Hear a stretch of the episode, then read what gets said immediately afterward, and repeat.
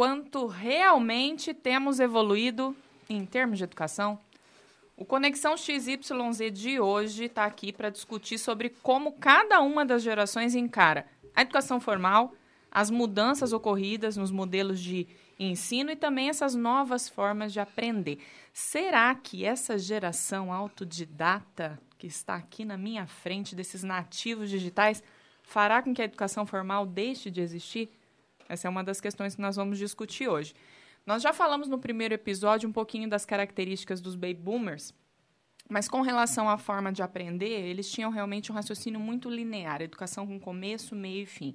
A minha geração ela acabou se adaptando já às tecnologias para a educação também, a geração Y, representada aqui pela nossa querida Amanda, pessoal.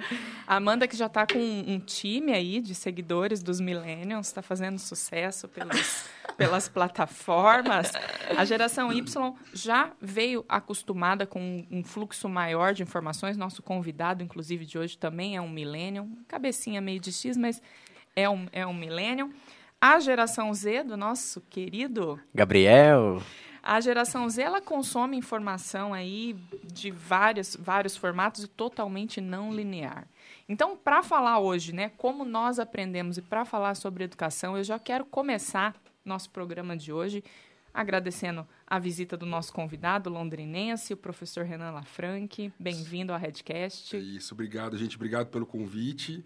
Estou aqui encantado com essa estrutura aqui, já do mundo dos podcasts, já estou maravilhado. Obrigado pelo convite, viu? O Renan já é um, um arrediano, né? Já, já produziu muita coisa nos estúdios Muita aqui, coisa. mas ah, hoje, agora, aqui no podcast, está estreando conosco. Vamos lá. Vamos começar então o programa perguntando um pouco sobre isso, né? Como é que foi a educação formal de vocês? Como é que foi pré-escola, ensino fundamental, médio? Tro... Vocês foram daqueles que os pais mudavam e vocês tiveram que trocar de colégio ou começaram e terminar no mesmo? Como é que foi?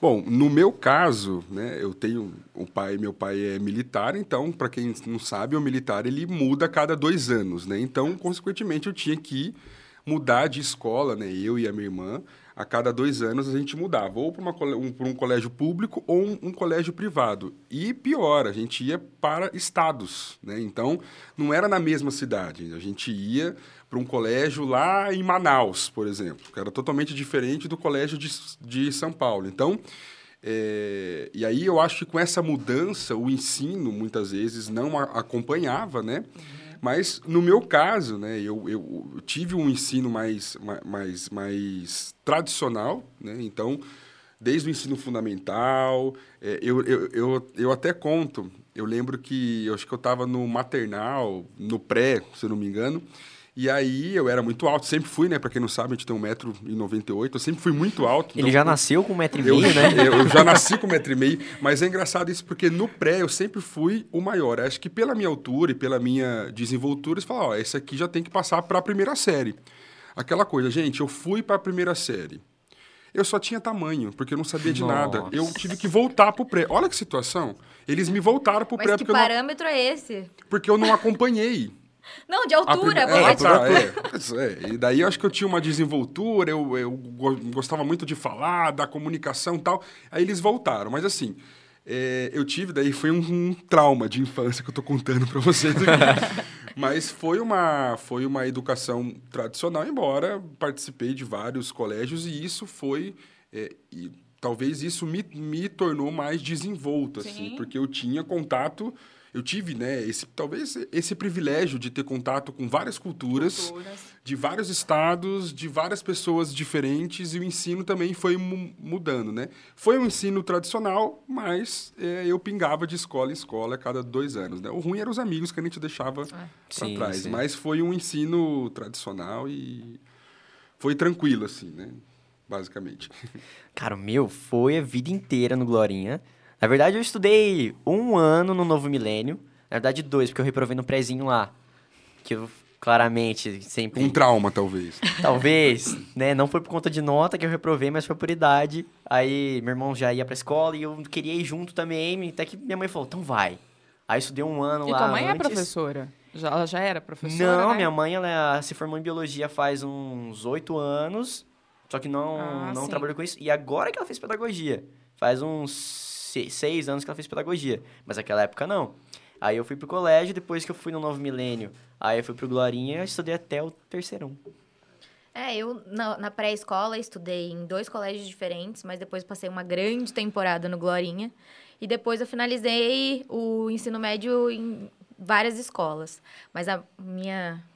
A maior foi no Glorinha, que eu amo o meu colégio do coração, assim. E provavelmente você viu a construção do ginásio sua vida Vi- inteira eu e não paguei- aproveitou, né? Eu paguei a vida inteira, vendia rifas para todo mundo Era e pastel. nunca utilizei o, o, o ginásio. Mas eu via minha irmã fazer a gincana lá, então tá tudo Já bem. ficou feliz. É, tá tudo bem, Ótimo. tá tudo bem. Mas é- essa, essa é um negócio legal, né? O Renan talvez não tenha isso por não ter tido muitos Uma anos, né? né? A gente tem um saudosismo com esse colégio da infância, né? A Uhum. Minha educação formal foi toda em Jandaia do Sul, então eu estudei do pré até a oitava série no mesmo colégio, que era o coleginho, né? O São José, o Colégio das Irmãs, Colégio de Freira. E depois não tinha ensino médio. Então, naquele Uhum. momento era, você tem que tem que ir embora. Ou você ia para um colégio estadual, aí eu vim estudar no, no Colégio Canadá, na época aqui em Apucarana. Amei o colégio também. Mas o coleginho é aquela coisa, toda vez que eu vou e entro lá, às vezes, hoje em dia eu vou para assistir o filho da minha amiga na, na festinha junina dele. Cara, É é, uma legal. emoção, é um negócio assim. Claro, o colégio não tem mais nada a ver, super Mudou tudo. moderno hoje, chiquerésimo, né? Mas é muito legal isso, né? A gente tem memórias afetivas muito, muito bacanas, né? Muito fortes. E, e o melhor é que só fica a parte boa da memória, né? Então as coisas ruins a gente não lembra. Não É. lembra mesmo. É Só uma fica a parte que- boa. Eu tive um período da sexta série até o terceiro ano que eu parei. Daí foi onde meu pai se aposentou, a gente foi pra Londrina. Então, se for pra Onde falar... que você estudava em Londrina? No Max. Ah, no Max. No Max. Eu estudei, na época não era né, essa grandiosidade, mas é, da, da sexta série até o terceiro ano eu tenho essa, essa lembrança muito boa. Então hoje eu sou professor e eu encontro os meus professores Uhum. como meus colegas hoje, mas embora eu não consigo chamar, para, né, é, ele é pro- professor, eu não consigo chamar ele pelo nome. Vai ser sempre o meu Professor. professor. Não, mas nós somos colegas de trabalho, mas você é meu professor, sempre vai Mas ser. os, tem os o que fazer. nossos alunos, né? Eu Exatamente. também, quanto tempo dando aula no, no ensino superior, e eu tenho alunos que são meus amigos e tal, e de vez em quando escorregam um, Um professor. professor, né? Um professor. E que bom, porque adoro. Eu também gosto. Acho Tá ah, ótimo. É ótimo. E de- deixa eu fazer uma pergunta para vocês, então. Cê- que tipo de aluno vocês eram?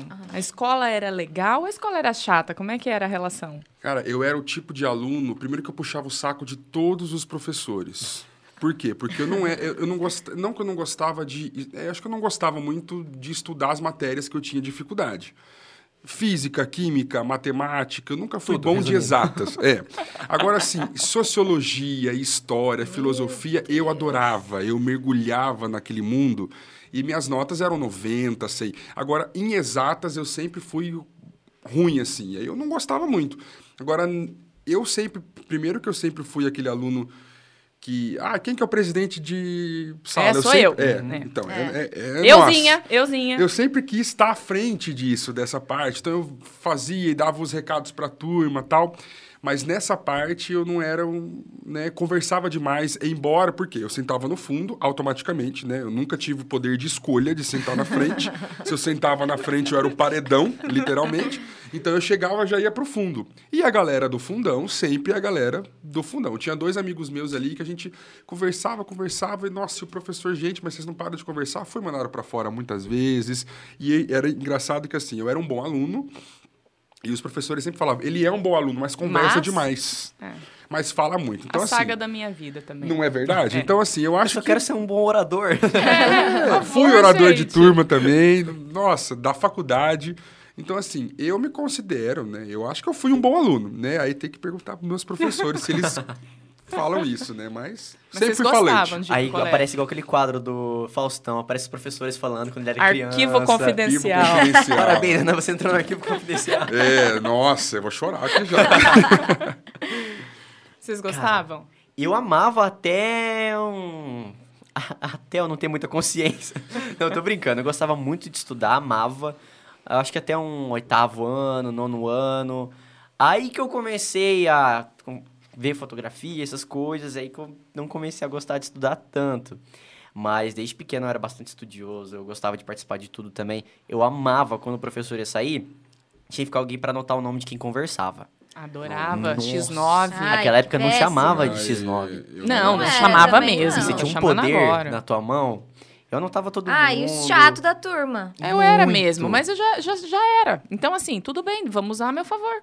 Eu já ia ser chata mesmo. Eu era. Gente, é, com o virginiana. né? Não gosto, não. Virginiana, filha única. é, meu Deus do Eu céu. sempre eu- fui o que passei a mão. Não, vai. Então, eu conversa. não. Eu usava esse. eu- quando tinha que anotar, anotava mesmo. Não tava nem aí, eu dedurava. eu, Chata. Coitado eu dos seus era, colegas, eu né? e a minha amiga, a gente era eh, babava o ovo das irmãs, era isso aí mesmo. não, não- não tem como, daqui a pouco alguém comenta alguma coisa. Aliás, gente, aqui, eh, não sei se eu não estou usando direito, mas tem o chat aqui, tá? Vocês podem mandar as perguntas de vocês, a interação, como é que vocês eram também, se curtiam, se não curtiam a escola, como é que foi esse, esse período, né? Eu amava a escola, gente. Falo que a escola, assim, de verdade, é, foi... Eu, eu gostava pra ir pra farra mesmo. gente. É, Não- eu também. Eu, eu não vou mentir, não, gente. Eu nunca gostei de estudar. Eu comecei a estudar depois que eu saí da escola, que eu descobri algo que me interessasse realmente. Foi aí que eu comecei a estudar, peguei gosto, que eu peguei um livro pra ler de verdade, com vontade, que eu fiz cursos que eu me interessei, que eu procurei aprender. Porque na escola. Gente, eu, eu odiava estudar. Eu não sei, eu adorava estar presente. Eu adorava ir para a escola para encontrar meus amigos, para conversar, para fazer bagunça, para Eu era tipo assim, a Pra péssima interagir. aluna. É, eu era a péssima aluna que ficava no fundão, que dava trabalho. Mas meus professores me amavam. Eles falavam assim: Amanda, por favor, você. Eu tenho uma cartinha até hoje da minha professora de biologia, a professora Sandra. Ela escreveu assim: Rocon? É. é. Maravilhosa. Eu amo ela. Aí ela escreveu pra mim, Amanda, eu gosto tanto de você, mas você precisa estudar mais, sabe assim? Uma cartinha linda, eu guardei. Mas eh, eu nunca gostei, eu fui nem na faculdade, assim, eu porque até porque eu não fiz nada que eu me descobri tão cedo, Curtisse. curtisse. Então eu fui me descobrir depois e hoje eu gosto de pegar, de estudar, mas eu acho que é- quem tem, quem gostava muito assim, a minha turma era da, infelizmente, eu ainda era não, não era autodidata, assim, aprendia fácil. Eu preciso sentar, ler, estudar. Eu tenho essa dificuldade. Então, essa minha fase foi complicada, porque eu ficava recuperação, problema em casa, não sei o quê, mas eu amava, amava a escola, amava participar, era chefe de gincana, tava à frente de tudo. Eu era essa pessoa, assim, sabe? Cara, e assim como o Renan, eu também sempre fui muito amigo dos professores. Até chegar o terceirão. No terceirão, é, todo mundo quer que você faça faculdade. É. e eu já não Sim. queria fazer desde o segundo ano do ensino médio. Já tinha decidido que eu iria por outro caminho, que não é o convencional. Aí, cara, era incrível, porque não todos, uns quatro se salvava ali. Mas o resto, todo mundo era tipo, mas Gabriel, como você não vai fazer faculdade? Não sei o que lá. E entrava na cabeça e eu, eu viria o demôniozinho da sala aqui, o, o desertor. E aí eu tentava, talvez, influenciar um pouquinho o resto da sala também. Teve um dia que a coordenadora do colégio chegou. Aí eu falei, tá, mas por que, que eu vou fazer isso? Não sei o que lá. Ninguém na sala fez. Final da aula, só chega pra mim fora do- da sala. Gabriel, não é porque você não quer estudar que você vai querer influenciar os outros. Deixa eles fazer vestibular, vai. Aí eu tive que também ficar um pouco mais na minha, mas eu tinha um quesinho assim de re- Mas, revolucionário. mas é, sim, foi quando eu conheci, né? Quando o Gabriel chegou até nós, arruma o teu cabelo aqui. Ô, meu Tá. santo. Ah, quando o Gabriel chegou até nós, ele chegou exatamente nesse momento da vida dele, porque ele precisava, né? Quer dizer, precisava, mas terminar o ensino médio. Só que o cara já era uma máquina, já estava trabalhando um monte. Então eu me lembro muito bem da, da conversa que a gente teve. Eu fui uma das que no começo falei: não, mas peraí, calma, garoto, vem cá. Tem ali, Senta né? Tem o curso de comunicação é, da, da UEM, que é multimeios, que é um curso não sei o quê. E ele olhava, né, pra mim, assim, com aquela cara, sério, que vai ser isso? e ele falava, olha, eu fiz as contas aqui, porque eu posso ter tantos por cento de, de falta. Então, eu vou lá na- no, no núcleo de educação e vou falar com eles, porque não é justo o que o Glorinha tá fazendo comigo, porque eu não posso estar dentro da sala de aula. E ele tava nesse momento, né? Ele É. queria a liberdade, não via a hora de É. terminar aquilo ali pra ele poder tocar a vida dele. Cara, essa história das faltas é interessante, porque no terceirão eu já tava trabalhando bastante, então faltava muito pra ir viajar, por exemplo, fui pro Uruguai em uma semana Sim. toda de aula, então eu tinha bastante trabalho pra fazer de manhã, e era aula de manhã e de tarde. Eu não ia nas aulas de tarde, porque eu já tava sempre editando e tudo mais. No final do ano, que caiu a real em mim, que eu falei, cara, olha, tá no talo aqui de falta, o que que eu vou fazer? Aí eu tive que. Eu tava quase reprovado, né? Fui lá na secretaria do colégio, peguei um relatório com um ano todo de faltas. A hora que eu entrei, a hora que eu saí, fiz cálculo, tudinho. Eu tenho esses papéis guardados até hoje, inclusive. Até que chegou o resultado final que eu tinha faltado 25,1% e o máximo é 25. Hum. Então, se eu tivesse faltado 25,1, não tinha outra opção. O que me salvou foi que eu fui nos jogos escolares, ah. jogar pelo ah. colégio, foi no, a gente saiu numa quinta-feira. Então eu perdi aula na quinta de tarde e sexta de manhã. Quinta de tarde, de manhã e sexta de manhã. Ou seja, três períodos de aula. Esses três períodos de aula que não tinham sido abonados porque esqueceram, salvou, salvou. a minha vida, cara. Ele ficou pra 24,9. 50% de presença. Onde ele chegou. Olha que onde ele, onde? fez uma manobra, ele fez uma ele, ele, ele calculou tudo que ele precisava. Passei de ano.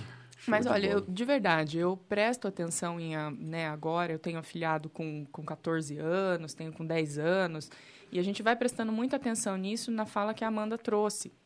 O ensino da forma como ele está estruturado, ele é muito chato. É, é muito chato. Para nós, né, a, a gente não sentia tanto isso, porque realmente eu, não, eu fui criada pela TV, eu não fui criada pela internet. Então você não tinha tantas outras opções. Se eu queria saber alguma coisa, eu tinha que aprender na escola. Eu tinha que aprender na escola, né? Hoje não. Vocês têm na mão, então realmente se não houver, e eu sei que já tem sido discutido muito isso, né, no ensino básico todo, a- as crianças não, não têm condição. Não só as querer. crianças, eu acho. Acho que assim, é, é uma, uma das dificuldades que eu encontro, e eu acho que eu consegui, graças a Deus, virar a chave rápido no ensino como professor. é, no último Lidere que teve, que é, para quem não sabe, o Lidere acontece em Londrina, é um segundo maior evento empresarial. E aí foi um, o Rivadavia, né? O Rivadavia Drummond, maravilhoso. Ele, ele veio para o Brasil e ele, ele falou quantos professores tem aqui, né? Daí eu levantei a mão, tal, algumas pessoas levantaram também. A maior dificuldade do professor hoje é competir com o celular do aluno. É. Então, assim, porque ali é, é, é, ele está no ensino presencial, a gente tem que se virar em 10. A gente tem que. Eu, eu, eu, eu preciso, né? Thaís é professora também, a gente precisa concorrer com o celular dele. Então, assim, o, o que, que me levou nesse insight? Eu não posso mais, e eu acho que assim, é, é, é, esse ensino tradicional, na hora que você chega, que você coloca o slide, ou você fica lendo slide, pô, lê slide, o cara pega no Lê Google ali. É, O cara, exato. né, a Exato. teoria, a teoria em si, o cara pega e estuda Uhum. em casa. Só que assim, o ensino ele me obriga que eu preciso passar a teoria, eu preciso passar Philip Kotler no marketing, eu preciso passar Peter Druck na administração. Mas a forma como eu passo isso pode ser diferente. Eu não preciso, claro que assim, eu vou passar a teoria, mas por isso que aí veio o Kahoot, veio essas, é, é, é, é, essas plataformas para poder, de uma certa forma, fazer com que o aluno preste atenção, porque eu não estou mais conseguindo lidar com a atenção dele. Então eu tive que virar essa chave, é, passar vídeo, fazer coisas mais práticas para poder fazer com que o aluno meu desliga o celular e presta atenção na minha aula. E é bacana porque, como eu tô. é, eu, eu, eu faço a parte da docência, mas também a parte prática. Eu vivo o aquilo que eu mercado, prego, né? mercado. Eu vivo esse mercado. Então eu levo para a sala de aula experiências profissionais minhas. E aí eu faço, ó, gente, mas eu tô falando isso, mas porque eu vivi isso daqui também. Então, e aí eles prestam muito mais atenção nas minhas experiências práticas de negócio ou de, de vivência empresarial do que na própria teoria. Porque esse pessoal, é, essa, essa geração que está vindo, é aquele pense rápido, fale rápido, faça mais rápido ainda. É uma cobrança muito grande. Então não adianta eu ficar na teoria, na, na teoria, se eles querem a prática, eles querem sair da faculdade, né? A gente, claro que não é assim. A gente tem que às vezes puxar essa galera e falar calma, que tem todo um, um processo. eles se formam, eles já querem virar CEO de empresa, já quer ser o diretor da empresa. Mas às vezes ele é, porque é a empresa dele. Exatamente. E eles, eles Também né, tem isso, né? Essas essa- startups que estão- Sim. E é, muito- é, é muito complicado. É pra- complicado. E alguns alunos, mu- muitas vezes, quando eu tô falando, eu acho que eu sou, né? Eu sou o professor, né?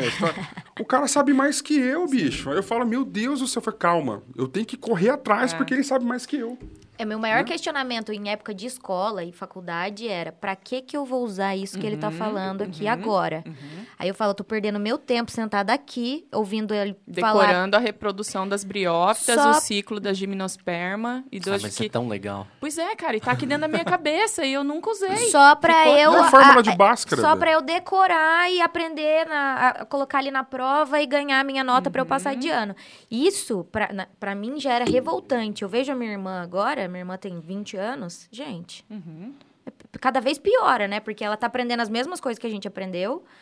E, e é desesperador você ficar ali olhando É. e você sabe que você não vai usar aquilo pra nada. Eu fiz isso com o meu- com meu afilhado, que, que passou uma temporada comigo, com esses Google Classroom aí do estado. A hora que eu via o exercício de verdade, eu falava, fica tranquilo, isso aqui você não precisa saber. Não se preocupa, não. Isso aqui você não vai usar, cara. Ele Não vai usar vai. na, na prova. Não vai usar, então vamos pegar aqui e vamos fazer. E o Mas professor... o vestibular? Então, mas é aí que vem. Eu também acho que ele não vai fazer vestibular. É só pro vestibular que a gente aprende, né? Esse Sabe? monte de Eu- coisa. eu- De verdade. Maioria, eu né? acho que existe uma tendência, a gente vai falar disso daqui a pouco, né? Mas dessa tendência mesmo, desse ensino, da forma como a gente está vendo, né? E o, o, o professor, a maneira como ele conduz na sala, e até essa pergunta que eu queria trazer aqui para vocês, né? Vocês tiveram algum, algum ranço de determinada disciplina por conta de professor? Tanto ranço quanto amor, né? A gente odiava por E- conta do professor e amava o outro só por ele estar ali presente na sala de aula. É uma relação de amor e ódio. Às vezes eu não gostava da disciplina, mas o professor era tão bacana, tão legal. Eu falava, cara, eu curto a sua aula, mas assim, e muitas disciplinas eu não sabia, e a forma como ele conduzia, eu passei a gostar da disciplina. Matemática, eu não gosto, não- até hoje. Aonde que eu usei a fórmula de Bhaskara na minha vida hoje, gente? Eu Nunca. nunca usei. Só que a fórmula, por exemplo, que tinha um. Não, regra de três. Você que está nos ouvindo, aprenda a fazer regra de É, três. regra de três é Pronto. importante. É, isso a É só gente isso. usa. Isso daí. E conta de mais, de menos, porque não, não tô... Mas assim, é, eu, eu lembro que a professora Suzete, até hoje, ela dava uma aula de matemática que eu. Caramba, eu- e ela pa- passava a ser. Ela não era complicada no negócio. Então, assim, nunca usei, claro, mas eu passei a gostar e tirava nota na prova. Você teve aula com o Zé Mário? Não. Não? Você conhece o Zé Mário? Só de ouvir falar. Ele não é um professor não- divertido nem nada, ele é sério. Mas o jeito que ele dá O Zezão? Não, Zé Mário é outra Zé pessoa. Mário, Ah, tá. é, não. O jeito que ele dá a aula é bonito de ver. Você chega do intervalo, assim, o quadro já tava lotado. Mas eu lembro até hoje do jeito que ele falava. É fim de X, daí ele jogava pra lá. E eu ficava encantada. E eu entendia o jeito que ele Sim. explicava. Não precisa... Eu falo assim, não precisa ser legal e fazer a sala rir. eu acho- Teatro. Exato. Porque existe isso, e a gente go- gosta de alguns Uhum. professores assim também. Mas eu era encantada pela aula dele. E ele e- explicava de um jeito... E eu odiava matemática também. Odeio até Eu hoje. nunca tive bons professores de matemática. Desculpe se, alguns, se algum deles está me ouvindo, mas eu odiava a matéria e os professores não ensinavam de uma forma que me fizessem, né? Não, não, não tinha, não tive. Compreender, né? Ao contrário, tive professores de língua portuguesa maravilhosos. Eu e professores de história. Então, eu, eu percebo muito isso, né? Eu, eu gostava de estudar, então não tinha problema em, em fazer aquilo ali. Mas a língua portuguesa, eu me encantei tanto por ela pelos meus professores. Né? A história, a biologia, tive professores muito bons. E vamos, vamos puxar um pouquinho aí da, da memória nostálgica de vocês, né? Daquele professor que é o, o professor que ficou na, na sua história, assim. Seu, seu professor preferido. Nossa, eu tive vários, mas teve um que é o Guerra. Na verdade, ele chamava Sidney. Ele chama. Ah, né, é o amor? Guerra de O História. Guerra, o Guerra de História. Eu tive aula com... Nossa, mas ele é muito engraçado. Não, ele é sensacional. o Guerra, ele, ele era de Ubiratã, né? Então, assim, ele, ele, ele era um ótimo professor, só que no meio da aula ele fazia a gente cantar o hino da cidade de Ubiratã. Você lembra disso? Não. Meu Deus. E ele fazia a gente cantar o hino. Daí, Não, pra mim e aí ele, faz, ele escreveu e ele colocou. O Bi, ah, eu lembro até. O Biratã majestoso. E todo mundo, hey, hey! Era um negócio muito louco. E aí ele pegava esse gatilho, esse ra- raporte, né, que a gente fala na comunicação, e logo ele já ia pra aula e a gente já ficava assim, meu. A gente prestava, a aula dele era a aula mais legal e passava muito rápido. A gente fala, meu, a aula do professor passa muito rápido. Mas assim, a gente aprendia, era legal. E assim, não tinha um dia que ele tava de ou triste, ou, de, ou se tava, não, não, Não transparecia, né? Mas era assim, o Guerra, eu tive vários, né? Mas o Guerra, ele foi um cara que... O professor Fabinho, de inglês também, que ele imitava um dinossauro, gente, na sala de aula. São coisas que a gente lembra, mas era de inglês, ele dava... Enfim, são vários, eu tive vários. Se for para falar assim, um Não, beijo mas para então- todos. Então fica o, fica o guerra, e vocês? Ai, gente, é tão difícil falar de um só, porque no Glorinha era gostoso, porque além de professores, eles eram família, assim, porque é um Família. colégio pequeno e eles te chamavam pelo nome, conhecia sua mãe, seu pai, sua irmã. Então, mas a professora Shirley foi uma professora que me marcou demais. Ela. Com as más energias na sala, né? Ela o trabalhava projetor não funcionava. Má energia nessa sala aqui, ó. Vamos melhorar o astral. Eu amava ela. Até hoje, quando eu encontro ela na rua, daquele, sabe, quentinho, né? Tão gostoso. Ela e a professora Sandra foram professores que me marcaram muito, assim, na escola. Cara, eu tenho um que passou do colégio e se transformou numa amizade que a gente conversa até hoje, que é o professor Diogo. Abraço, Diogo. Provavelmente você vai assistir isso aqui depois. É, inclusive, tá também nas redes sociais. Tem um Instagram de biologia, chama Mais Bio, Prof. Saturno. E eu acho que o que me encantou nele, cara, foi que ele tinha uma comunicação diferenciada. Ele não... Ele conversava normal com a gente. Ele usava... Meu, às vezes saía um palavrão... Então, às vezes, ele conversava com a gente de verdade, não é- tinha aquela relação boa. Ele tava ali mais pra ensinar pra vida É. do que ensinar a matéria, sabe? Ele sempre contava muita história pra gente. Inclusive, tem uma frase dele que é ótima, que eu sempre levo pra minha vida. Ele fala que a vida é foda, nos dois sentidos. É. Acabou? É isso. Não, Só é, isso? É que aqui É é, isso. aqui é a ampulheta te- tentando pensar, tentando, A minha ficou aqui, ó. Ficou tentando. Basicamente, a vida é foda porque ela é muito boa, é muito gostoso viver. Mas é foda, também E né? é foda. É. É, É tá certo, tá certo. Então, é uma frase que quando eu tô querendo refletir, eu vou nela. Mas você sabe que você falou uma coisa engraçada, Gabriel, que eu hoje eu faço isso com os meus alunos, eu não sei se eu peguei de algum professor, mas é levar... Porque assim, o, o- bom, eles nos veem como referência, né? Nos- ou pro bem ou pro mal, mas assim, eu creio que seja pro bem, pelo menos os meus alunos, né? E, e, assim, quando a gente está ali na frente, a gente não está simplesmente ministrando uma disciplina, mas eu muitas vezes eu, eu me conecto com eles da minha vida pessoal mesmo. Eu, eu faço com que eles façam uma reflexão mesmo de vida, né? Eu não sei pela minha pela minha criação, não sei, mas assim sempre quando é, e principalmente nesses tempos de pandemia, e quando a gente falava, eu falava um pouco da disciplina e tal, e eu levava eles a uma reflexão mais profunda sobre a vida, né? E eu lembro que toda vez que eu terminava, sempre eu recebia uma mensagem. Professor, aquilo que você falou mudou a minha vida. Eu falo, meu Deus, o que, que eu falei, né? Pelo amor de Deus. não, aquilo que você falou, eu consegui aquele emprego, eu fui mais confiante, eu não desisti.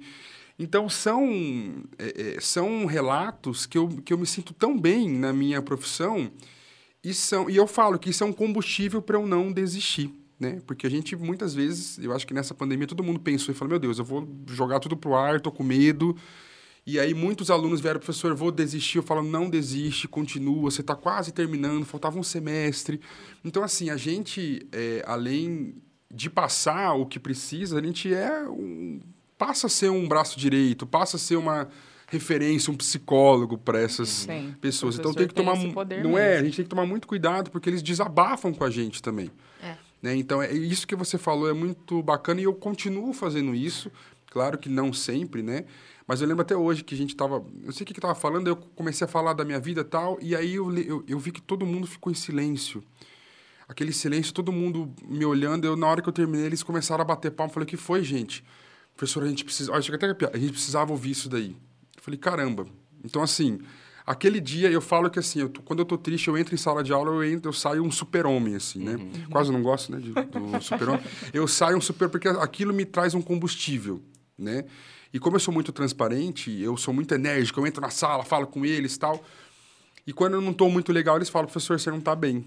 Fala assim, ah, não consegui esconder. não, daí eles retribuem isso daí. Uma então é muito troca, legal. né? É uma troca, Sim. bem legal.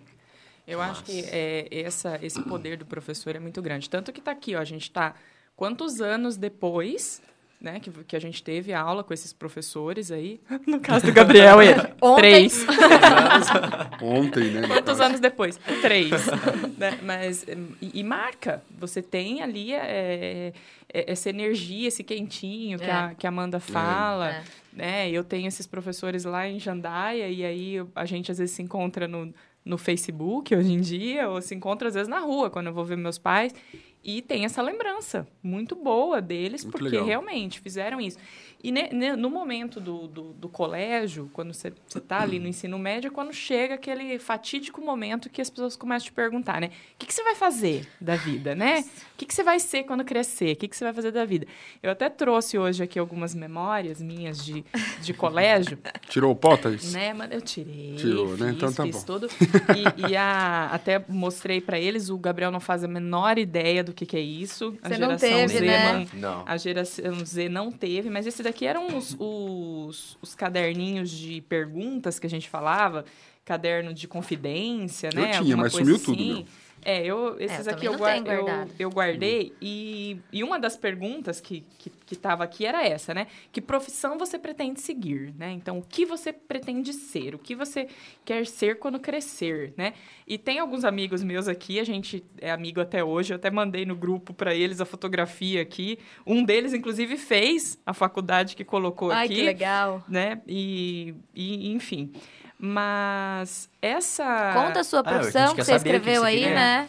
Então, em, em 1995, no caderno de 1995, eu disse que eu seria farmacêutica bioquímica. Tua cara. É, em 96, já mais madura, né? Em 96 já teve ali uma maturidade. Eu coloquei duas opções: medicina ou turismo. Duas opções aqui que eu, que eu tinha É, colocado. turismo, Turismo, sim, vai. é. Turismo É, vai. e- e- mas é que eu estava muito impactada naquele momento. O meu pai, ele teve problema de hipertensão. E eu fui com ele num cardiologista em Londrina. E pude entrar com ele na sala de exame e ouvir batimento cardíaco, ver o ultrassom. E aquilo tudo me encantou. Então, eu estava muito mexida, achando que eu ia ser cardiologista. Mas, mas passou rápido. Essa parte passou rápido, né? E quando, quando a gente começa a falar dessa, dessa questão, né? Eu queria entender um pouco isso. Como que foi essas decisões de vocês? Porque, para mim, de verdade, depois que eu caí né, na real, ali já no ensino médio, eu fiz o teste vocacional. Não sei se vocês chegaram a fazer Sim. teste vocacional. O meu deu jornalismo ou direito. Então, seriam as duas profissões. Eu escrevia bem, sempre falei bem, fiz todos os discursos, pré, oitava série, terceirão, tudo, né? Adorava falar. né? Falei, cara, vou fazer direito. Então, então foi uma decisão, assim, muito natural naquele momento.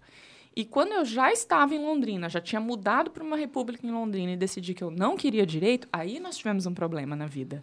Porque eu não tinha a menor ideia do que eu queria fazer. Aí, Nenhuma. Não, eu peguei o manual do aluno da UEL e fui por eliminação. Porque eu já morava em Londrina. Então eu falei, eu vou, eu vou ter que escolher alguma coisa daqui. Na época eu fiquei entre psicologia e relações públicas, porque jornalismo eu realmente não queria fazer. E fiz relações públicas. Por uma mera questão de. Não foi. Não tinha nada de. não- meus cadernos de confidência provam que não tinha uma. Não E, tinha. e não existe a possibilidade de você não fazer faculdade, né? Não, nenhuma. Jamais. Imagina, para trocar direito já foi uma conversa, já, já rolou uma DR em casa, Aham. né? Então teve ali. E como é que foi a escolha de vocês? Olha, eu acho que eu sou um, um ponto fora da curva, que eu nunca tive problema com Eu sempre soube que eu ia para a área da comunicação. Agora, o que eu faria... Primeiro, aquela pressão de ser militar, né? Porque o meu Nossa, é. pai... Cheguei a fazer a prova das agulhas negras. Difícil pra caramba aquela prova. Falei, pai, ó... A minha mãe não queria. Minha mãe falou assim, olha, eu... eu eu casei com seu pai, eu vi o tanto que é difícil ficar longe de família e não sei o quê. Ganha-se bem, é uma, é uma profissão que tem né, uma estabilidade grande, mas eu não, não- eu não me via sendo militar. É uma coisa muito. Falei, ó, dá. E aí, no ensino médio, nós tínhamos um programa que chamava Junioratismo. Acho que tinha aqui em Apucarana também. E era um programa onde o sistema FIEP, no qual eu fui trabalhar depois de 10 anos, fiquei 10 anos lá, ele levava o empreendedorismo para as escolas. Então, era selecionado 30 alunos desse ensino médio para montar uma mini empresa. E eu fui selecionado. E como eu era muito comunicativo tal, a mulher do marketing do Max, na época, que ela era voluntária, ela falou: Renan, a gente precisa de um diretor de marketing. Aí, para mim, naque... é, pra mim, naquela... pra mim, naquela época, o marketing era só propaganda. Hoje, formado nisso e trabalho com isso, gente, não é só propaganda, tá? E daí foi. Ah, beleza, então o que, que tem que fazer? E ela foi me ensinando. Naquela época lá, eu lembro que os meus amigos loucos para fazer o EL e medicina, não, e estudavam assim loucamente. Eu não tinha essa pira de ficar de passar na UEL. Falei, cara, eu vou fazer a UEL porque todo, tá todo mundo fazendo, né? Prestei filosofia na UEL. Putz. Porque eu gostava de filosofia. Eu já queria marketing, eu já sabia que na- lá em Londrina, a Unopar, é, é, é, tinha um, era a- na época, né? propaganda. É, marketing, e era bacharel em marketing. Hoje não é, hoje é, é pu- publicidade e propaganda com ênfase em Ah, marketing. Mas naquela era bacharel em marketing, era quatro anos. E eu já sabia, né, que eu queria fazer lá. Era a segunda melhor do Paraná. Na época, a primeira era em Curitiba e tal. Bom, SPM em São Paulo, que era o meu sonho, não tinha condições. Não dava para ir, né? É, é, IBMEC também não. Em São Paulo, ah, vou ficar em Londrina mesmo. Prestei o vestibular, passei em primeiro lugar. Olha só. Na Unopar. E meus, e meus amigos ali, tudo tal. E aí eu comecei a gostar muito de marketing e jornalismo também. Né? Eu comecei a ler muita revista, a ver jornal, ficava encantado na hora que o Bonner começava a falar. Ah, que legal, hoje eu não fico mais não. Mas eu ficava encantado na hora que ele começava a falar, os jornalistas. Eu gostava de me vestir como jornalista, eu falava, nossa, essa área da comunicação. E fui pro marketing, gente. Me apaixonei. Aí eu comecei a gostar de estudar. Porque daí era a matéria que eu gostava. O primeiro ano, História da Publicidade. Gente, me Triste. apaixonei. Nossa, eu gostei um demais. nossa, Não, é maravilhoso. Gente, por favor, leiam o meu livro. Tem lá, eu estudei 100 anos de publicidade para escrever o capítulo do meu livro, para poder fazer essa, essa É parte demais. dessa Você estudou durante trajetória. 100 anos. Foi, todo, toda a minha adolescência. É uma Matusalém, eu né, fiquei quase. estudando. Deixa eu só mandar um, um alô aqui pro pessoal que tá acompanhando a gente. Ai, meu pai me fazendo falar. passar vergonha. Exato, É. não, tem que falar. Aliás, cadê o seu Orlando? pra, por favor, Orlando? falar de mim. Deixa eu mandar um beijo aqui pra Isabela Faria, que tá nos acompanhando. A Cecília Contani, gente, é uma amiga minha do Core, assim. Do core. Pensa numa professora, tá? Ela mandou aqui sobre o seu depoimento, né? Genial depoimento. Quem ensina move mundos. E Cecília, você faz isso também, minha amiga, porque olha, ela é uma professora de língua portuguesa, nossa, maravilhosa, maravilhosa. É, a Isa Dorigão tá aqui Minha com a prima gente. de Maringá. O César Farinassi dizendo o quanto Beijo, que a Amanda tá pai. linda. Inclusive, é, a Isabela, minha prima de Maringá, ela e os pais dela até tentaram fazer o faculdade, eu ir Hum. pra faculdade. Não, fica aqui em casa, você faz na UEM, vem, você pode dormir aqui, pode morar, porque todo mundo lá é formado, e a minha, essa minha prima tá Uhum. fazendo duas faculdades agora. Mas não deu. Talvez um dia. A Keidma tá aqui com a gente também. Inclusive, a Keidma vai ser a nossa convidada no Conexão XYZ sobre música. É. Vocês não aguardem, perco, hein? gente. Tá? Ela disse, né? Para mim foi tão difícil a adolescência e o ensino médio, pois eu era uma artista que não tinha condições nem caminho para ser artista. Nossa. Veja só, né? Então, é muito interessante. Ela vai poder contar essa história aqui pra gente também. A Laís falando que tá no dilema dela aqui. né? A Kate vai do descobrindo agora que vai ser fazer. convidada, ó. Não. ah, jura? Vai sim. Bom, hoje eu quero adiantar aqui umas perguntas, porque o, o Renan tem um compromisso em Londrina, então ele- hoje o nosso programa vai ser um pouquinho mais curto e a gente quer ter tempo para fazer o Batalha de Gerações, né? Porque a gente tem o Bora. Luciano que esteve conosco, Luciano Felipeto, que fez 10 pontos, apesar de ser do meu time, realmente eh, ele vai ficar no primeiro lugar só no dia do- dele mesmo, né? Porque eu acho que hoje o Renan já vai passar o, o Luciano, mas para a gente poder ter esse tempo, não Renan, sei o que, que é, mas já quero passar. Competitivo. Quer ganhar. Quero, quero ganhar. já quer ganhar.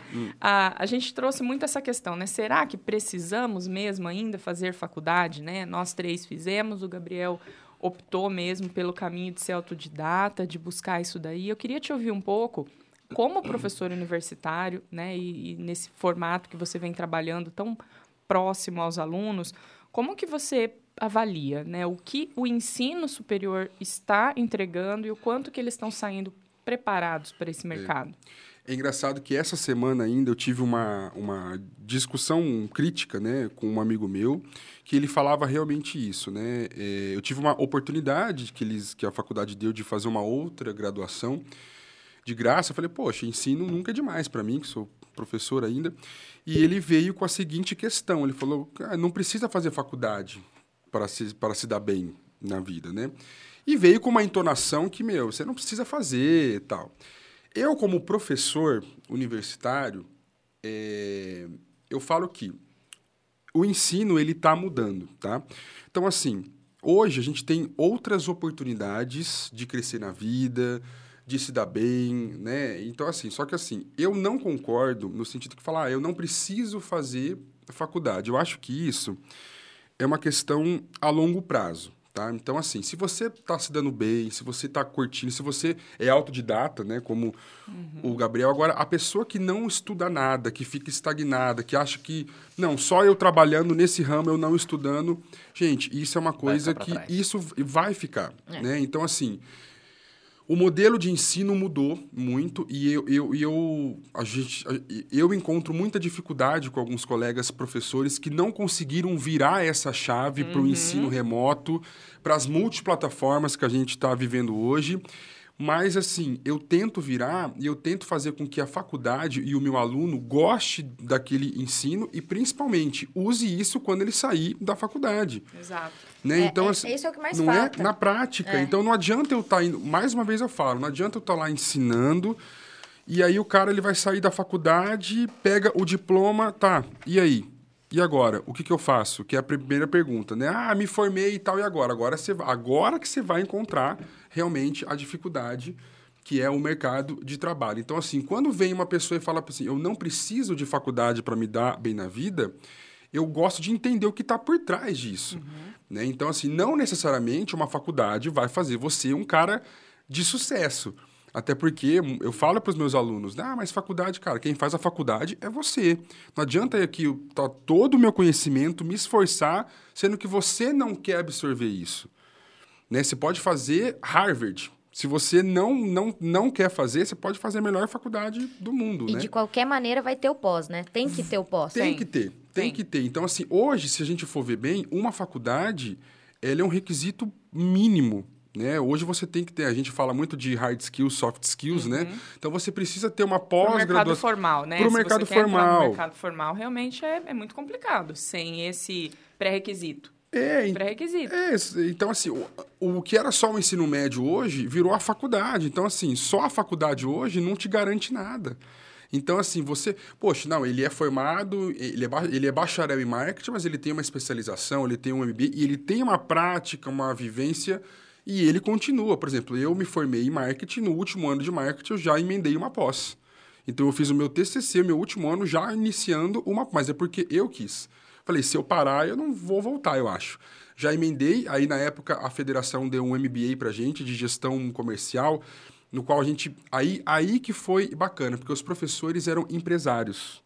Eles tinham uma didática legal, mas eles viviam aquilo que eles passavam. É bem diferente. Então era o, não é, era o CEO do Boticário que ia dar aula pra gente, falar, caramba, e aquilo foi encantando. Então, assim, é, a faculdade, ela é, ela é essencial né? Mas assim, você precisa estar disposto a querer aprender e para os professores, principalmente, querer mudar, gente. O tanto de professor que eu encontro, se tiver algum professor ouvindo, por favor, gente. É, mude. É, mude. Não, não, adianta você ficar lendo slide, você ficar é, é, dando a mesma aula que você dava 10 anos atrás. Eu encontrei esses dias, Thaís, um professor que ele foi meu professor na faculdade, eu me formei faz 11 anos. Ele, ele, nossa, eu não tá, vou falar lá. sobre isso. Eu me formei faz 11 anos. Agora a gente começa a fazer as contas. Eu não e quero aí, falar sobre isso. Eu entrei logo, eu fui dar uma aula de MBA e eu entrei logo após a aula dele. E aí, ah, você foi aluno do, você foi aluno do professor tal? Eu falei, fui. Nossa, ele fez uma piada tal. Eu falei, a mesma piada. Ele fez a piada tal, a piada tal e a piada tal? Foi. Eu falei, meu ele Deus Ele deu a minha céu. aula. Não, ele simplesmente ele não mudou a aula dele de 11 anos atrás. É, a mesma piada. A mesma piada, a mesma aula, o mesmo conteúdo. Eu Se, falei, se a piada for boa, não tem problema, né? Mas se for ruim, Não, Mas eram técnicas, eram técnicas de, de marketing, eram técnicas que Uhum. passam. Gente, o marketing, é igual eu falo, é, tem algumas di- disciplinas que é, eu dou aqui, o mês que vem já mudou. É isso que eu falo. Pra mim, quando eu fui, eu fiz a DM e eu me encantei pelo marketing lá dentro, porque eu fui perdida, comecei a fazer contabilidade, enfim. Quando eu vi aquela professora falando de jornal, de rádio, em nenhum momento ela trazia atualidade à rede social, o que a gente eh, faz na prática realmente, eu ficava desesperada, porque quando a gente está na escola, a gente sai com a ideia na cabeça de que a gente vai fazer a faculdade, que a gente vai sair empregado e com 30 anos a gente vai estar rico. É isso. A Mari É acabou de falar isso aqui, ó. Essa falsa impressão de que vai sair da faculdade automaticamente vai cair um milhão no teu colo. Ai, ai, ai. A gente, Deus. a- a- a escola, o vestibular, a gente tem tanta pressão em cima dele que a gente pensa isso, que a gente tem que sair, ir pra faculdade, sair de lá empregado e que isso aí vai resolver a nossa vida. Mas não é assim, né? E, e eu falo, se tivesse mais professores que vivenciam e conseguisse passar mais prática pra gente na faculdade, até o pós seria muito mais fácil. Porque a gente, mesmo saindo da faculdade, a gente tem que aprender muita coisa sozinho se a gente quiser ser um bom profissional. Sabe, uma coisa é, que as pessoas me cobram muito é a questão do mestrado. Renan, você foi para a área da docência, você precisa fazer um mestrado. Eu falo, tá, mas na minha área, eu acho que eu não preciso de um mestrado. Eu acho que a prática que eu vivo no dia a dia vai ser muito melhor. Nada Uhum. É, contra, mestrado, nada contra. eu fiquei, eu passei 15 anos É. seguidos da minha vida. A minha educação de ensino superior durou 15 anos. Eu fiz a graduação, uma pós-graduação, fiz o mestrado, fiz o doutorado, fiz uma licenciatura plena. Foram 15 anos fazendo que Aí isso. você quer fazer medicina, não tá parecido, É, né? então aí você diz, ah, mas por quê? Porque eu tinha a ideia de fazer um concurso público Sim, na docência. sim. Então, era obrigatório, eu precisaria ter o doutorado. Mas hoje eu falo isso para professores que são colegas meus de ensino superior. Cara, a carga de experiência prática que você leva vale muito mais. Ele vai entregar muito mais, porque o, o pesquisa, o doutorado ele é um pesquisador. Nós aprendemos a fazer Sim. pesquisa, Uhum. pesquisa e tal. Mas realmente, eu acho que a, a tua vivência ensina muito mais. A, a Claudete fez um comentário aqui também que a faculdade nos abre os olhos É. até para não fazer e o que, né? Deixa eu O ver. que não fazer não e o que não fazer e querer o que ser. não querer ser. Eu acho que isso aí é bem interessante também. É, e o papo tá muito bom, mas a gente tem que ir pro Mas- batalha. Vamos ter que ir pro batalha, porque senão. O que, que é essa batalha? é vinheta, tô me sentindo aqui. Esse é o Batalha de Gerações, onde faremos perguntas sobre cada geração. E quanto mais pontos você acertar, melhor você vai estar no ranking do Batalha. E a gente não sabe o prêmio ainda, mas talvez você voltar pro podcast no final. Provavelmente. No final da temporada, né? É, é isso o prêmio. Não, a gente vai pensar no melhorzinho, né? Vamos lá então, para as perguntas de um Deixa eu me ponto. preparar, gente, peraí, psicologicamente. Renan, o que é carreta furacão? Adoro. Nossa, quero dançar aqui agora. Fica à vontade, Carreta. Furacão é sensacional, gente. Eu, eu- não conheço eles. Eu, eu morro de vontade. Eu morro de vontade de, na hora que eles passar, eu dançar com eles. No- eu adoro aquele fofão. Ele é sensacional. Eu amo Carreta Ok, Furacão. um ponto. Próxima pergunta. Nossa, eu fico muito empolgado. A gente percebeu. o que significa sussa? Sussa. Sussa. Sussa é ficar de boa, tranquilo. Meu, tô sussa hoje. Ó, vamos fazer? Não, tô. Ótimo. Mais tô um sussa. ponto. Tá indo bem, tá indo bem. O que faz o aplicativo Shazam? Shazam, É. uso muito, pega as músicas. Porque daí eu, aí eu, eu coloco Uso muito. demais, uso demais, todo dia. Que cantor usou um vestido feito de carne em uma premiação de música? Lady Gaga? É, isso aí. Lembrando que essas perguntas valem um ponto. Então é meio que a Exato. sua obrigação É, não acertar. fica animado. Lady Gaga, claro. E agora, pra gente fazer mais uma pergunta pra você. Quem é essa pessoa? Avril, nossa! Amo! Malhação, Malhação foi definido por essa artista, sensacional.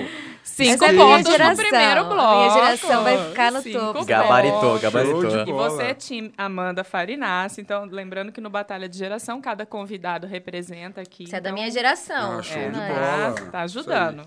Vamos lá pras perguntas de cinco pontos. Ah, Ou que seja, era agora cada pergunta vale tudo que você acertou até agora. Quem é essa pessoa do slide? Não é possível que você É vai a Mara saber. Maravilha? não? Quem é essa daí? Não. Só tá aí, sabe? Essa é a É o Rosa- momento que a Thaís essa vai é a- cantar. Essa é. É. a Rosana que cantava Como o uma- amor e o, o poder- como uma Meu deusa. Ai, eu sei. Agora. É, mas Não, é. mas também você pegou uma foto quando ela iniciou. Can- Peguei Eu uma conheço. foto de quando ela cantava essa música de verdade no, no Globo de Ouro. Nossa, perdi, que saco. Perdeu. Próxima pergunta. Hora de morfar é uma frase famosa que, de qual grupo de heróis? Power Rangers. Nossa, cara, adorava Power Rangers. Vi todos os filmes, tinha os bonecos. Os tudo. efeitos especiais maravilhosos, né? Nossa, era demais. Saudades. Próxima pergunta. O que são os brinquedos da linha de produtos Nerf? Eita! Pa- pensa um pouquinho que você vai saber sim. Pressão, hein? Tem a ver com pressão. Gente, me deu branco, não sei. Não Nerf? lembro. Nerf. Nerf. Não, não adianta você querer puxar ponto pra ele, não, não. errou, não Ai, vale. que saco, errei. Aquelas arminhas de espuma. As Ah, Nerf. meu Nerf. Deus do céu. Inclusive, É que como brevemente- eu morei em vários estados, era outro nome. Pode ser Ah, cinco pontos isso aí. tá. Só contando brevemente a história da Nerf. É o mesmo criador da arminha de água, que depois só adaptou e colocou um dardo e ficou multimilionário mais uma vez. Ah, vamos para outro. Bella e Edward são personagens de que filme? Calma, eu sei. Sabe? Aham. Bella e Edward. É Isso. do, do, É isso aí. do, do vampiro lá, não, É, né? é, é, é, é. do Falar o nome. vampiro lá. É, é, que filme? O, filme? é, é, Que saga que é? Vai, vai. a lua... é, Não, Ah, não, é a- a- gente não, do tá- tá céu. da Tá. lua. Não, não, Tem- tem a ver. lua. Não, mas o nome A não tem saga- nada a ver com isso. Crepúsculo. Isso aí! Ah! Nossa, cara. É, é, na pressão assim a gente fica meio... Lilica, Lola e Zazá moram na fazenda do Júlio. Que animais elas são? Do Cocoricó. É as galinhas, né? Do Cocoricó. O Júlio na gaita, bicho, agora. É. Dizendo rock rural. Ah, que saudade. É. Nossa, vocês Renan tá foram bem, viu? fundo, vocês Renan foram fez fundo. 15, 15 pontos, pontos. no segundo e agora Perguntas de 10 pontos. Nossa, se é de 5 já... É, vamos lá. Quem é essa pessoa? Eu sei. sabe nada. Sabe sim. Eu sei, eu sei. O nome Tava dele tá na capa do livro. Não, eu sei quem que é. Três. É um youtuber, não é? É, Dois. tá Mas fazendo um podcast. Cara, Um. não vou lembrar o nome dele. Ai, Acabou. Não. Christian Figueiredo, do canal Eu Fico Louco. Eu fico eu não tinha nem louco. ideia de quem era. Não, gente, eu não sei que não. Não, Não conhece? Nós não sabemos quem é essa Não pessoa, mesmo, imagina. jamais. Colírio da Capricho, inclusive, já foi. É, Fez filme e tudo mais. Nossa. Próxima pergunta de 10 pontos. Como se chama a espécie de relógio de pulso que o Ben 10 usa? Sabe o que é o Ben 10? Eu sei, mas eu sei como o relógio do Ben 10. Hum, hum. Gente, eu não Tem um sei. nome pro relógio Eu também não 10. Nossa, já, putz, não sei. Não? Omnitrix. Não, isso é muito Omnitrix. Eu difícil. ia falar Minecraft. Por isso que vale 10 pontos, É amor. 10? Você tá achando que a sua geração vai... vai- Vai. Essa geração de... Vai, vai. Próxima pergunta. Qual o nome do personagem principal da franquia de games God of War? O famoso God.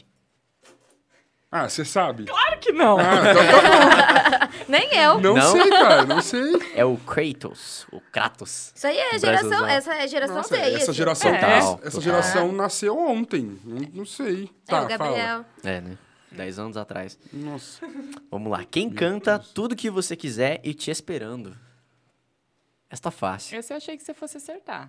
É. Não, e, e- e- é uma negócio da música? Duas isso? Lê músicas. com intena- Tudo que você entonação. quiser é uma música e a outra chama Te Esperando. Tudo que você quiser. Tudo que você quiser. E a outra é Te Espero. É Aqueles da- calça co- colorida lá? Não? Não, sei. Não. Perdeu. Lua Santana. Eu achei que você soubesse. Ah, mas coloca o meteoro aí. É, coloca o colocaram meteoro da assim, paixão. músicas. Coloca te dei, o sol te dá. Aí eu vou saber. Pô, E a última pergunta. nossa, eu perdi todas. Vai zerar. Eu só não sei o sobrenome dele, mas é o Ash. Ele é um famoso treinador de qual série de animação? Ash, parece ketchup, tá escrito aqui, ó. É, eu não sei. se Quem fez essas perguntas, O hein, Ash. pessoal? Olha lá. O Ash? Quem selecionou foi a Thaís. Ah, mas isso aqui, se, se ele sabe, ele sabe. É. Não tem muito... Pelo- pelo primeiro Repete. nome. é, Não, isso aplicação aqui na tem que ser frase. Ash. A- aplicação na frase. Ash, deixa eu fazer a aplicação na frase. Meu Deus. Nossa. Ash Ketchum Ah, Ketchum. treinou tan, tan, tan, tan, tan, tan, para melhorar sua performance e conseguir brigar com tan, tan, tan, tan, tan, tan. Ah, gente, não. Zerei. Não. Nossa, a não Thaís, a Thaís nem sabe o que ela tá falando. Não sei. Não sei quem que é Quem esse. que é esse? Você vai saber quando eu falar o nome da série, que é Pokémon. Ele treina Pokémon. Pikachu, ele é ele é treinador treinador dos do Pikachu. Pokémon. Ele é a pessoa, o menino? É, o Ash. É, o com Ash. bonezinho. O Ash. O Ash, gente. Ah, ele eu sei que, quem que que tem uma é. Pokébola É. no, no boné. Ah, eu gosto do Pikachu. Eu também. Só que é o desse. bichinho Só. dele. Ó, É, mas eu só zerou, gosto de- então, na verdade, o Não resultado zerou foi- nada. Zerou a última, É. Zerei a última. né, de 10 pontos. É muito difícil. Ah, bom. Renan nossa. fez 20 pontos no Batalha de Gerações e passou a ficar em primeiro lugar. Ah. Então, em primeiro lugar, o Luciano vai pro segundo lugar aí no... Poxa. Então, mas tem que Não, ver o batalha. que tem que fazer, né? Porque o Luciano não tinha as fotos pra escolher também, né? É, mas ele, não, ele fez 15 perguntas. Ah, né? Foi perguntas, sim, entendi, ele respondeu entendi. as 15 perguntas. É que agora, essa parte aqui da- das fotos foi um incremento, Um né? plus, que né? A gente, que a gente tá trazendo É, a gente vai aí. melhorando, né, aos poucos. O gente César tá mandou, eu tiraria zero. Tá. César Neves. Gente, Não, temos- É meu pai mesmo. Ah. Renan, a gente tem aí alguns minutinhos, né? Tem, então lá. eu queria, para que a gente possa encerrar o programa, conversar um pouquinho sobre esse novo formato, né? Esses novos formatos que, de educação, principalmente aí durante a pandemia. No ensino superior, a gente percebeu que alguns cursos jamais poderiam ser online e, de repente, medicina estava tendo aula à distância, Medo, medo. Medo. né? E, e- e tantos outros cursos que jamais poderiam ser à distância foram um ano, né? Um ano, um ano e meio. Eu quero entender qual que é a tua avaliação desse último ano, se eles vão ter que voltar e fazer tudo de novo, ou se vai dar para encarar esse pessoal aí. Não, é, vai dar pra. eu Tenho medo de consultar comigo. enfim. Eu acho que assim, é, muita coisa mudou. Né? Então, assim, é, viu que algumas coisas, é, algumas disciplinas, algumas é, faculdades, realmente elas se adaptaram muito bem com esse modelo remoto. Né? Então, assim, claro, vai voltar o ensino presencial. Ele é uma coisa que precisa voltar, pelo amor de Deus, né? É, só que muitas coisas vão ser adaptadas para esse modelo remoto. Experiência própria, não foi fácil, não foi legal você dar aula para letra, né? Porque ninguém abre a câmera, para a gente ter que implorar alunos, por favor, abram a câmera para gente. A gente tem que implorar porque passou uma coisa, passou a ser uma coisa sem sentido. A gente falando, falando, a aula passa mais rápido porque ninguém interage, o conteúdo a gente começa é, é, é, é, a passar mais rápido. Mas assim, esse formato, ele, vai, ele, ele não vai ser 100%. Mas percebeu-se que algumas disciplinas e algumas coisas vão ficar remotamente. Claro que as áreas de saúde, medicina, enfermagem, biotecnologia, não sei, né? Toda, tudo que é de, human, de saúde, eles precisam voltar. Isso daí não, não tem o que fazer, né? É, mas a, a parte de gestão, a parte de exatas, que também, né, a parte da computação, que é uma coisa, né? é- é- Até o curso de Direito, que era um curso curso, de que Direito. jamais o MEC dizia, não, não pode não ser online Teve que direito. se adaptar. As E é um curso audiências, totalmente possível. Totalmente possível. Até audiência online. Até audiência online. Então, assim, eu acho que vai ter duas vertentes. Vai ter as pessoas que realmente não se adaptaram. A gente teve aí, infelizmente, agora dando dados de realidade. Eu vi ontem, né? Mais de 172 mil alunos deixaram as escolas no Brasil. É muita coisa. Porque não se adaptaram a esse modelo. Os pais perceberam o tanto que é difícil o professor ensinar, porque os pais não tiveram passe agora. os- Os pais passaram a dar valor aos professores, porque o, o, o profe- o professor fala, o pai tem que acompanhar. Fala, meu Deus do céu, não aguento mais. Nossa, que não sei fazer isso. Então, creio que, espero que os professores sejam mais valorizados nesse momento, porque não é fácil. O, o, ensinar não é fácil. Remotamente ainda, sem olhar para o aluno, sem, né? Então, assim, né? a interação é muito difícil. Então, vai ter duas vertentes. Vai ter a galera que curtiu essa parte remota, por causa de tempo, a pessoa trabalha, trabalha e aí tá lá em casa, enquanto ela tá vendo aula, ela tá comendo, ela tá fazendo alguma coisa. Não é uma, uma coisa 100%, porque ela não presta atenção como tem que ver. E vai ter essa vertente da galera do presencial, que se eu fosse aluno nesses tempos aí, eu ia ter muita dificuldade, porque eu preciso do presencial, porque tudo me distrai. Então, se eu tivesse em casa, É que eu moro sozinho, né? Mas se eu tivesse em casa hoje como aluno, ia me distrair com a televisão, ia me distrair com alguém falando, né? Então, assim, eu acho que vai, vai continuar algumas coisas, mas a tendência é que volte. E aí tem que ver dos alunos, das instituições, dos professores, quem que vai se adaptar a isso. Mas assim, gente, eu com toda certeza, é, da área da saúde tem que voltar tudo, porque é Por bem favor, complicado, né? É, e falando de ensino fundamental, talvez até um prézinho, minha mãe ela é pe- pedagoga. E é uma construção muito impor- importante essa vivência em sociedade, né? Exatamente. Então, isso para os alunos foi muito difícil, as crianças mesmo, porque ficavam longe do Uhum. amiguinho. E a escola tem uma parte muito importante nessa criação, né? Totalmente, a tua socialização, totalmente. Imagina as crianças que nem foram pra escola, estavam pra entrada e a mãe falou: não vou deixar. Não teve convivência com nada, com ninguém, porque ela ficou só dentro de casa. A hora que você coloca ela dentro de uma escola. Com 3, 4 anos de idade, né? Meu Deus! Vai- Essa criança, quando ela voltar presencial, ela, ela, a gente, é, é, os professores vão ter que fazer um trabalho maior, porque ela, ela, ela iniciou a vida acadêmica dela no remoto. Então vai ser muito estranho para ela, ela sentar com todo mundo olhando. Ver gente, né? Ver gente. Fala, Mas eu, eu, eu iniciei na cabecinha deles, eu comecei vendo o vídeo da professora falando. E agora eu tô aqui Nossa, com é todo verdade, Eu não mundo tinha pensado nisso. né? Eles, a gente vai É ter verdade. que vai, Vai ser ter um que desafio. vai ser um desafio para o professor socializar e falar não. Convivência. É Isso, assim, é você tem assim que ficar que funciona. sentadinho aqui, tá, tem que amor? ficar sentado. E não é mais o tempinho de aula curto, não, agora é todo o tempo, Exato. né? Então assim, vai vai ser, gente, vai ser uma coisa que Ninguém olha, nunca viveu, não dá pra Uhum. saber qual que é o certo de inserir essas crianças ali no meio. Vai, olha vai ser uma pra- aprovação para os professores. vai, Vai. ser um desafio, Já tá um sendo, né? desafio. Já é, já tá sendo, né? Eu falo que de professor a gente virou TikToker e influencer, porque eu tinha. Eu colocava música pros alunos, gente, vamos lá, vamos, vamos, vamos animar. E eles abriam a câmera, e aí eu dava. Eu tinha uma turma que eu Cantava o hino de Ubiratã. cantava o hino de Biratã, aí era o professor que cantava o hino, né? Eu tinha uma aula de. Eu tinha uma aula de sexta-noite. Professores queridos, vo- vocês são guerreiros da aula de sexta-noite, porque sexta-noite.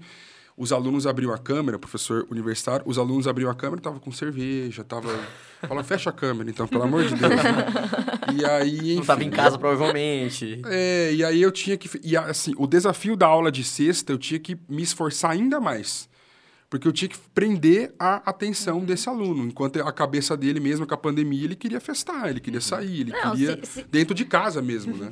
Se você tem que sair de casa na sexta-noite pra ir na faculdade já é difícil, imagina você tá na sua Na casa sua e ter casa. que ficar assistindo. Pelo amor de Deus. É, aí eu tinha que colocar, igual a Carmiranda, colocar um negócio na cabeça aqui pra gente, vamos lá, presta atenção aqui. Aí eu terminava um pouco mais cedo, às vezes, que meu coordenador não ouça.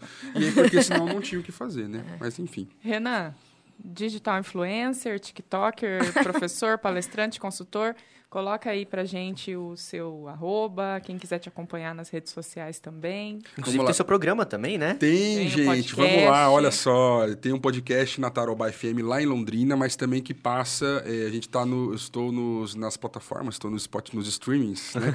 tô no Spotify, tô no Google Podcast, tô no site da Tarobá.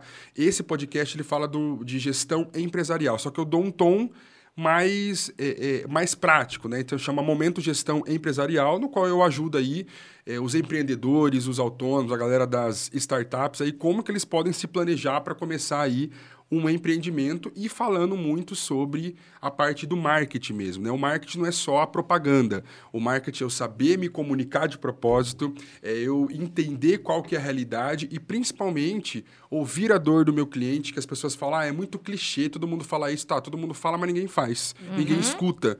Né? Se você escutasse mais, você teria uma comunicação mais assertiva e o marketing, ele é toda a parte de gestão.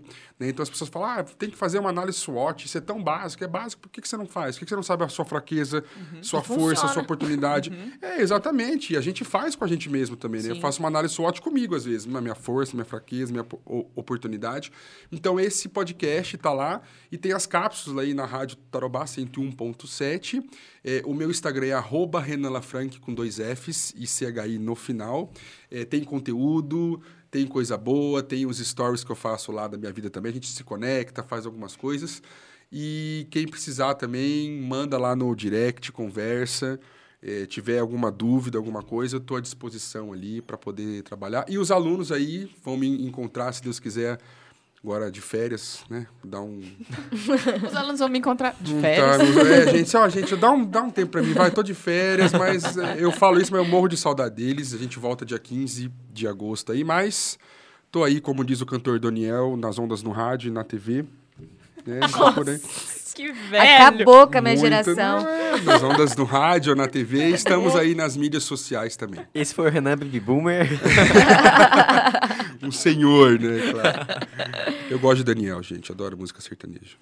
Por isso que eu achei que você fosse acertar o do Luan Santana. Mas o Luan Santana também não, é, não curto. Não, mas é, muito. é que as- essas músicas é, que não. estavam ali nas perguntas não são as top dele. né? Não. Não é tão conhecida, verdade. Isso aí. Gente, Renan tem que ir, Obrigado, infelizmente. gente. Eu vou, tô indo agora bom.